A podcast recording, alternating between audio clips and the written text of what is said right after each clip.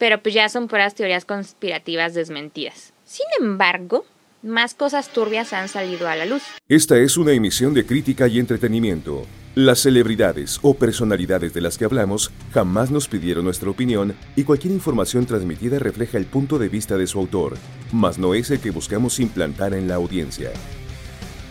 Esto es La historia detrás del grito.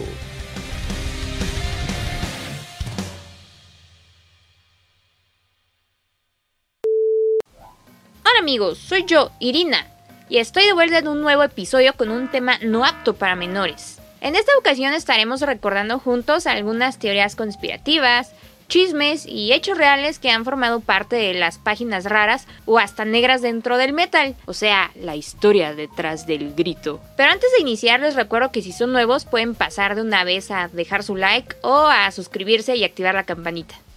Si ya han visto videos con el formato del iceberg, ya saben que la escala aquí es desde la información más relax en el nivel 1 hasta lo más heavy y mórbido en el último nivel, que en este caso es el 8. Entre más nos sumerjamos, más fea se pone la cosa. De antemano les digo que hay miles de historias más que me habría gustado incluir, pero pues no caen en un solo video. Pues igual los invito a compartir abajo en los comments pues otras cosas dignas para este iceberg que vayan recordando conforme vamos avanzando y en qué lugar las colocarían. Pero empecemos ya.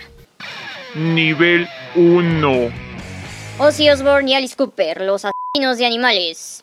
Por años se dijo que estos dos personajes sacrificaban animales o lanzaban pedazos de ellos durante sus conciertos, pero al parecer era el mismo público el que los llevaba y los lanzaba. O sea, sí es cierto que Ozzy por mera diversión le mordió la cabeza a dos palomas en alguna ocasión, pero un día de 1981 alguien le lanzó un murciélago muerto al escenario y pues no dudó en levantarlo y en morderlo pensando en que era de hule. En consecuencia tuvo que inyectarse diariamente por una semana vacunas contra la rabia, pero gracias a la fama que ya rodeaba a Black Sabbath, esto se convirtió en el que quizás sea uno de los clichés más grandes y absurdos que rodean al metal. Y antes de este suceso, a Alice Cooper en 1969 le lanzaron un pollo vivo al escenario al que arrojó de vuelta al público pensando en que volaría y seguiría, pero no fue así y el pobre pollo murió hecho cachitos entre las manos del público que lo atrapó. Pero lo que sí voló fueron sus pedazos por todas partes y también los chismes porque la información se distorsionó y Cooper quedó como un pollo homicida satánico. Por cierto, él asegura haberse sentido mal durante muchos años por este incidente. Backmasking y la censura moralina. Otro de los clichés que rodean al metal es el backmasking, o sea, el bello arte de encriptar mensajes subliminales en rolas y que solo serán descubiertos si son reproducidas al revés. En los 60 fue un recurso muy utilizado por varios músicos como The Beatles, dando así origen a un sinfín de leyendas en el rock y la música en general. Pero en 1982, una televisora cristiana invitó a un pseudoneurólogo que afirmaba que los músicos de metal y rock estaban colocando mensajes ocultos en sus canciones porque estaban coludidos con la iglesia de Satán. La que por cierto ya muchos sabemos que no es como los cristianos la pintan. Y si quieren un video sobre eso, díganme en los comentarios. Y por ejemplo, a Judas Priest se les acusó de incitar al suicidio a dos squinkles con la letra de su canción Better By You, Better Than Me mientras que a Venom, Slayer y artistas de todos los géneros se les acusó de estar literalmente poseídos por el diablo. Y esta censura y las moralinas ideas de las Washington Wives, nombre con el que se identificaba el grupo de esposas de los altos mandos del Senado estadounidense, dio origen al suceso de las Filthy Fifteen o las 15 sucias, una lista de las que según estas señoras eran las 15 canciones más nocivas para la sociedad y la juventud. Este episodio de las 15 sucias es hermoso y pues ya otro día vamos a hablar más a fondo de él. Por su parte, la masacre de Columbine fue otra de esas ocasiones que la gente persinada aprovechó para tratar de censurar y satanizar al metal, porque Marilyn Manson lo acusaron de inspirar el tiroteo junto con su música que glorifica la violencia. Y pues supuestamente los tiradores eran fans suyos. Y estos no son los únicos casos de intentos de censura o satanización de metal por el backmasking, pero pues qué bueno que ya somos más ahorita los que sabemos que estas acusaciones son realmente estúpidas. Nivel 2 El y la música metal.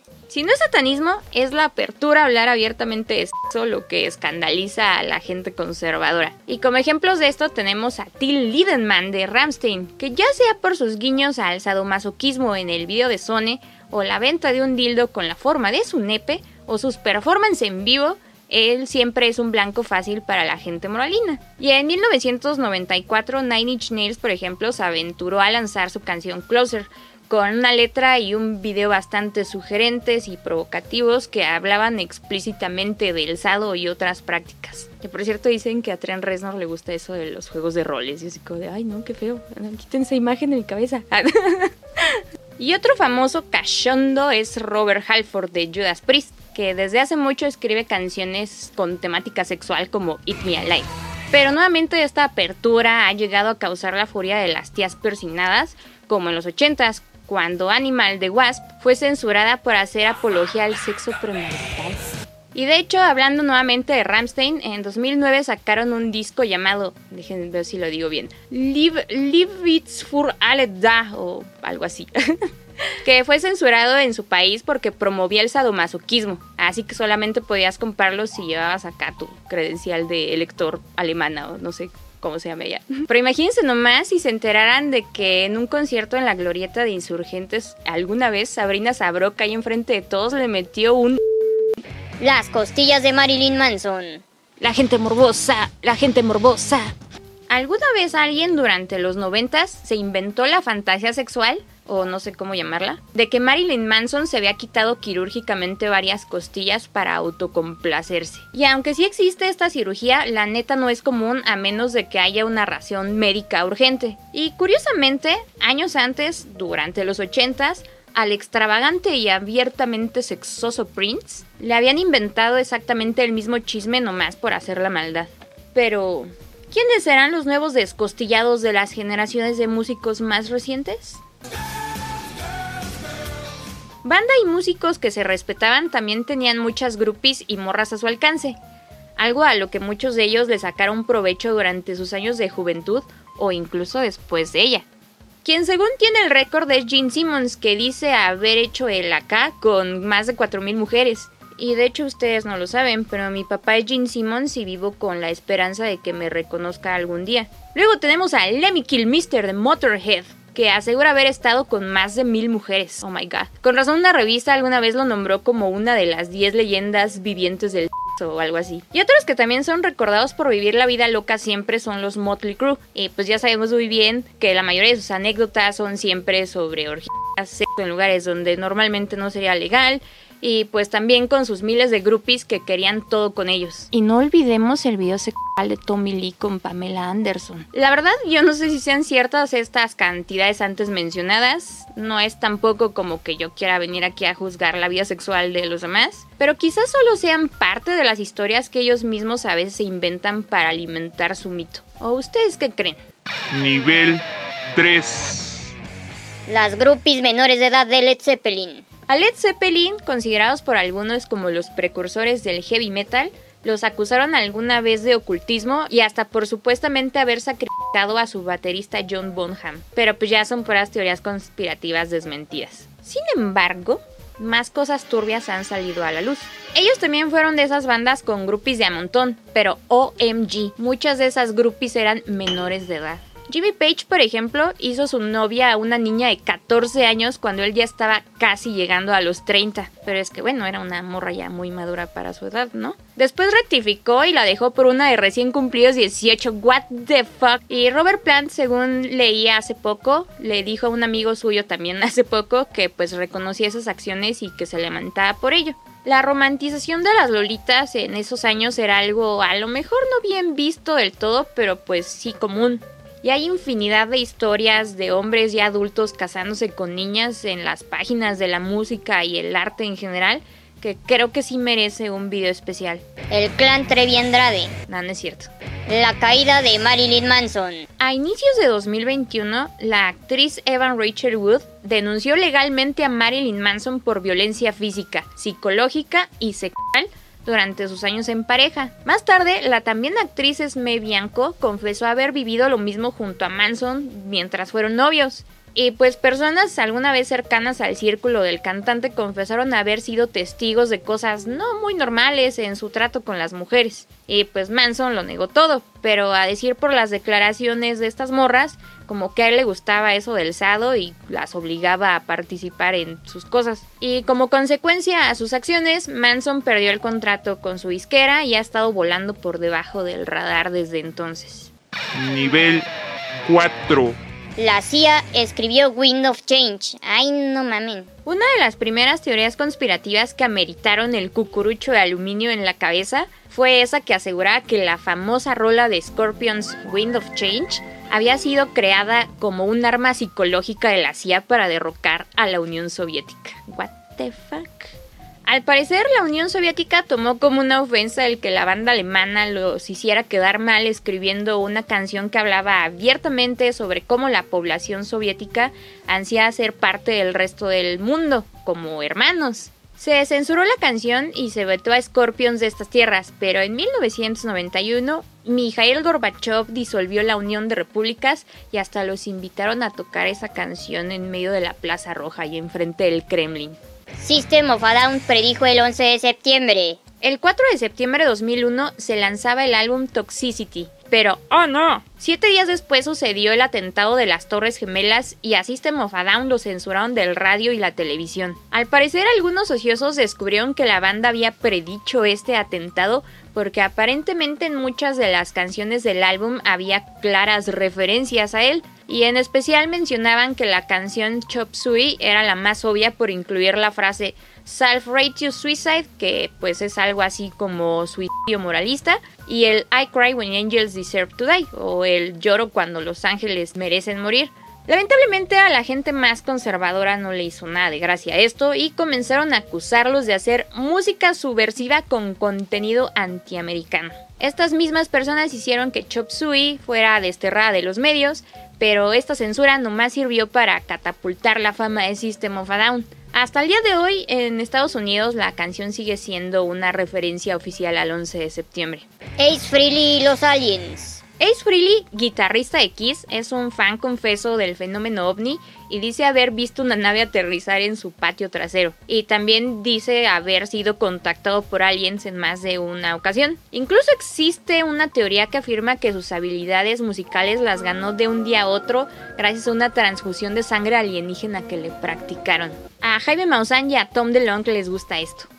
Nivel 5 los crímenes del black metal. El que quise ser el subgénero más controvertido. De él han salido muchas ideas puristas sobre el metal que han dado como resultado el nacimiento de los trus. Y también el de algunos fanáticos más radicales que en su mayoría se han metido en problemas con la ley por cometer y promover diversos actos de violencia y discriminación.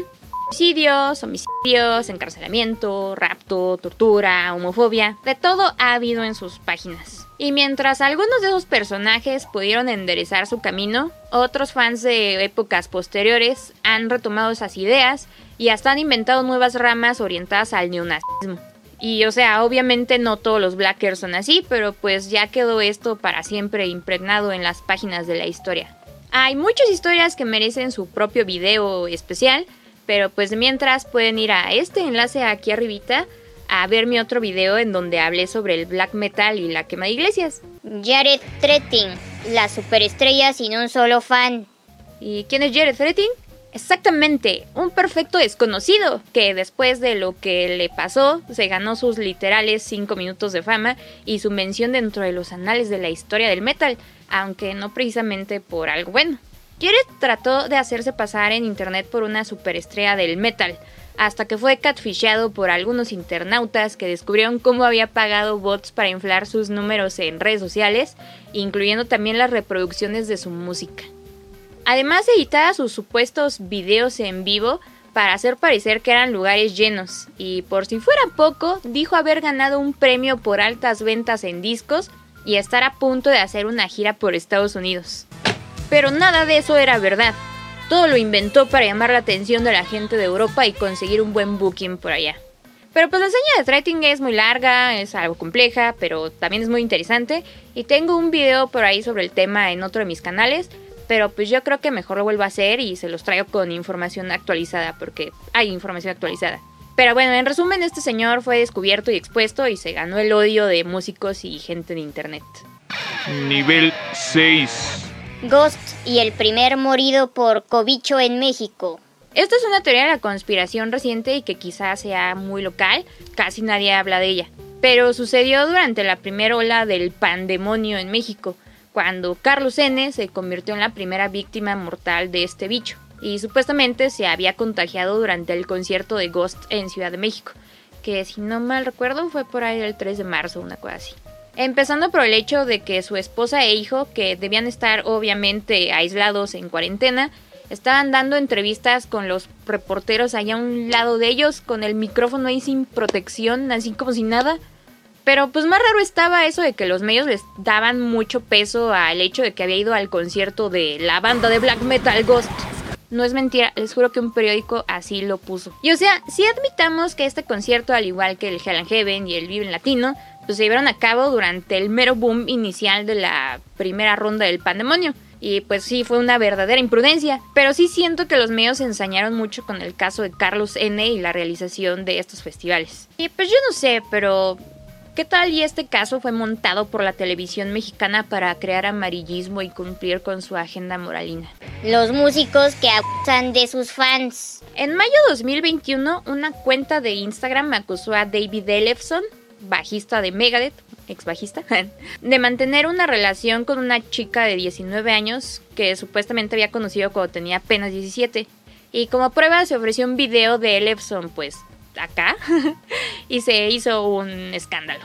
En consecuencia, Megadeth anunció el despido del músico y hasta Dave Mustaine le dio un follow de todos lados. OMG. Y poco después, la dichosa chica de 19 años salió en defensa de Ellefson y dijo que todo había sido consensuado y legal porque ella no era menor de edad cuando se conocieron. OMG de nuevo. Y también dijo que el video de Ellefson acá era de su propiedad y que los había compartido con sus amigos.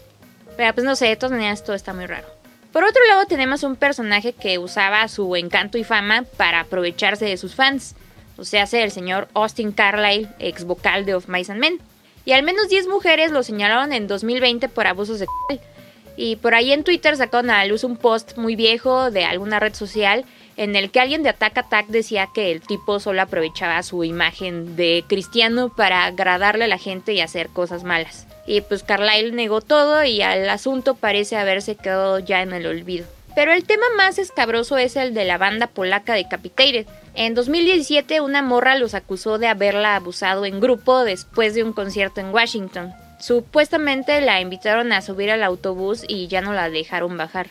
Y pues la cosa se puso bien fea y legal, pero pues los Decapitated finalmente fueron detenidos. Nada más que a principios de enero 2016 la corte desestimó casos argumentando solamente que era por el bienestar de la víctima.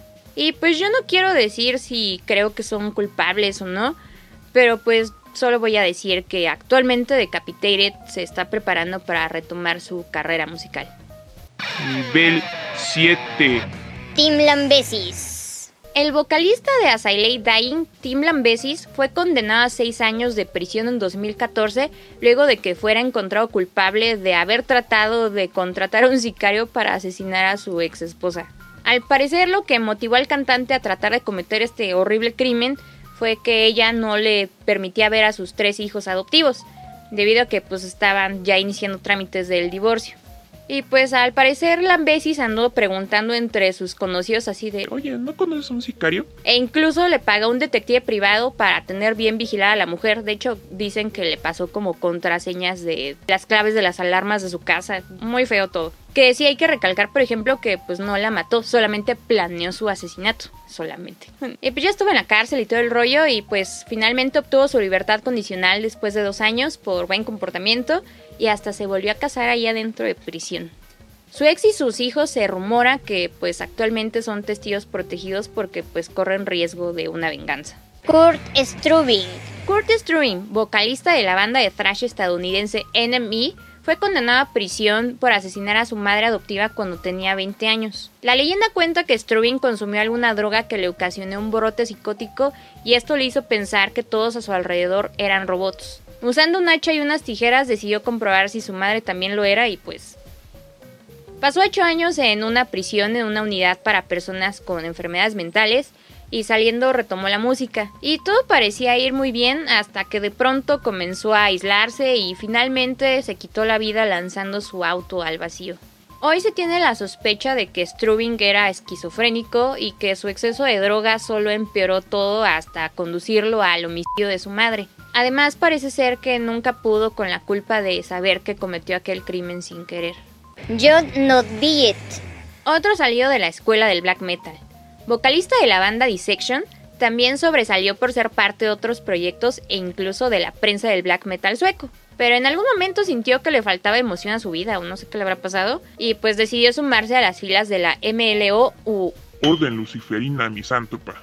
No, pues sí sonaba que iba a acabar mal, ¿no? y pues cambió mucho, se volvió agresivo y en 1997 lo condenaron por asesinar a un hombre homosexual.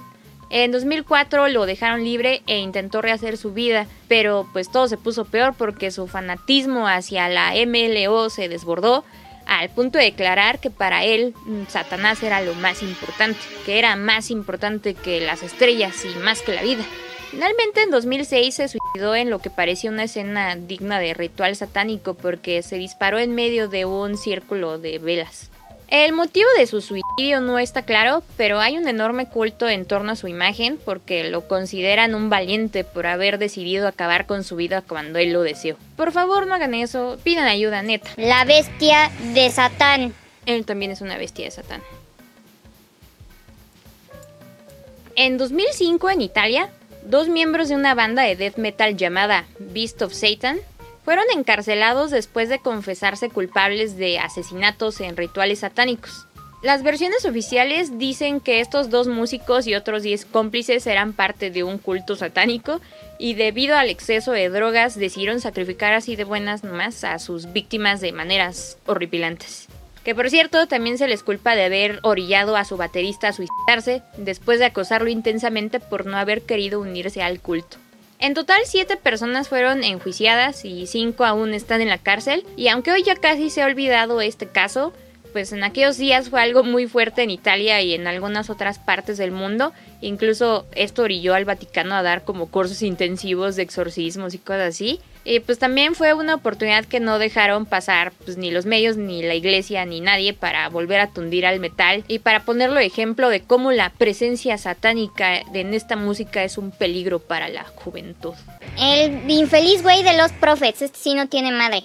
No sé si se acuerdan, pero por allá durante los 2000 tuvimos una banda de corte similar a 30 Seconds to Mars llamada Lost Prophets con sus peinaditos emos y acá todo el rollo. Su vocalista Ian Watkins era un tipo ya de 35 años cuando fue encarcelado en Reino Unido en 2012 por abusar de bebés y poseer no infantil. Estos crímenes los perpetró con ayuda de otras dos mujeres que eran sus fans, y en algún momento hasta se llegó a pensar que eran parte de una red de trata a nivel mundial. No voy a dar detalles de sus crímenes, solamente voy a decir que afortunadamente Watkins recibió una condena de 29 años, aunque supuestamente cuando cumpla por ahí de los 20 va a poder pedir su libertad condicional y dependiendo de cómo se haya portado se la pueden dar. Yo esperaría que nunca salga de ahí porque según testigos, el día que Watkins se declaró culpable, no se mostró arrepentido ni afectado, sino que más bien estaba satisfecho y contento con todo lo que estaba narrando.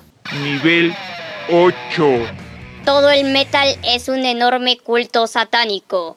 Yo creo que la mayoría de los que están viendo este video, y me incluyo ahí también yo, nos ha tocado lidiar con gente que así casual nos pregunta si nuestra forma de vestir o la música que escuchamos nos identifica como alguien enojado con la vida, alguien que le rinde culto al diablo, que descabeza pollos, que está planeando un tiroteo en su escuela o en su trabajo. Quiero pensar que afortunadamente ya son menos los que piensan así y que pues ya casi casi los únicos que siguen pensando esto son los boomers y sus medios de comunicación. Y miren, yo entiendo que la imagen acá oscura que tiene el metal y así, pues atraiga a mucha gente inadaptada o gente con problemas en su casa. Pero creo que si nos gusta esta música es porque encontramos en ella una válvula de escape. De hecho, la ciencia ya comprobó que escuchar metal tiene efectos casi casi terapéuticos en quien lo escucha con regularidad. Pero pues también está ese otro cliché sobre que el metal es todo puro sexo y sangre, destrucción. Y pues como que no saben que también hay rolones de amor y desamor, o sobre dudas existenciales, o hasta incluso sobre religión. Imagínense que a su tía religiosa le contáramos que Tom Araya de Slayer es creyente. Y de hecho en una entrevista dijo que su trabajo en Slayer nunca interferiría con sus creencias porque él está muy seguro de ellas y que eso de hacer música provocadora es en realidad nada más por hacer enojar a la gente. Y claro que también siempre van a estar ahí las páginas negras del black y las de otros músicos y fandoms que han cometido crímenes en nombre del metal. Pero pues como ya les he dicho antes, siempre habrá gente que quiera tergiversar las cosas y las lleve a otro nivel. Y a lo mejor en los conciertos sí nos ponemos bien pedos, echamos los fumecitos, sacamos descalabrados, encendemos bengalas y bailamos en círculo. Quizá a veces hasta quememos los instrumentos de los músicos en los conciertos, pero pues oigan, hasta en la Biblia había desmadre y sacrificios humanos y ahí sí nadie decía nada, ¿verdad? Espero que les haya gustado este episodio. Ya les había dicho que yo sé que faltaron muchos otros temas que pues, también me hubiera gustado incluirlos aquí. Yo sé que también en otros no abundé mucho en detalles, pero pues sí agarren la onda de que pues sería imposible hacer un video de 25 horas para poner nada más la mitad de los que hagan falta, ¿no? Pero por eso déjenme en los comments ahí abajito qué otras teorías conspirativas, leyendas, chismes, capítulos oscuros o turbios recuerdan del metal. A lo mejor de esas podemos hablar en otro episodio, aunque les aviso que del de hoy se van a desprender otros tantos más que van a hablar más a fondo y exclusivamente de algunas de las historias que vimos hoy. Y blogs, gente aún no suscrita, no olviden suscribirse y pues también todos los demás, no olviden dejar también su like y compartir este video con quien se les dé la gana, porque ahora sí yo creo que a todo mundo le puede interesar. Y pues por favor les encargo también que lo debatan en grupos de tres. Yo soy Irina, hosta el Gradenco. Síganme en mis redes sociales, sigan a la historia detrás del grito y nos vemos en otro episodio. Bye. Nivel 1. Good.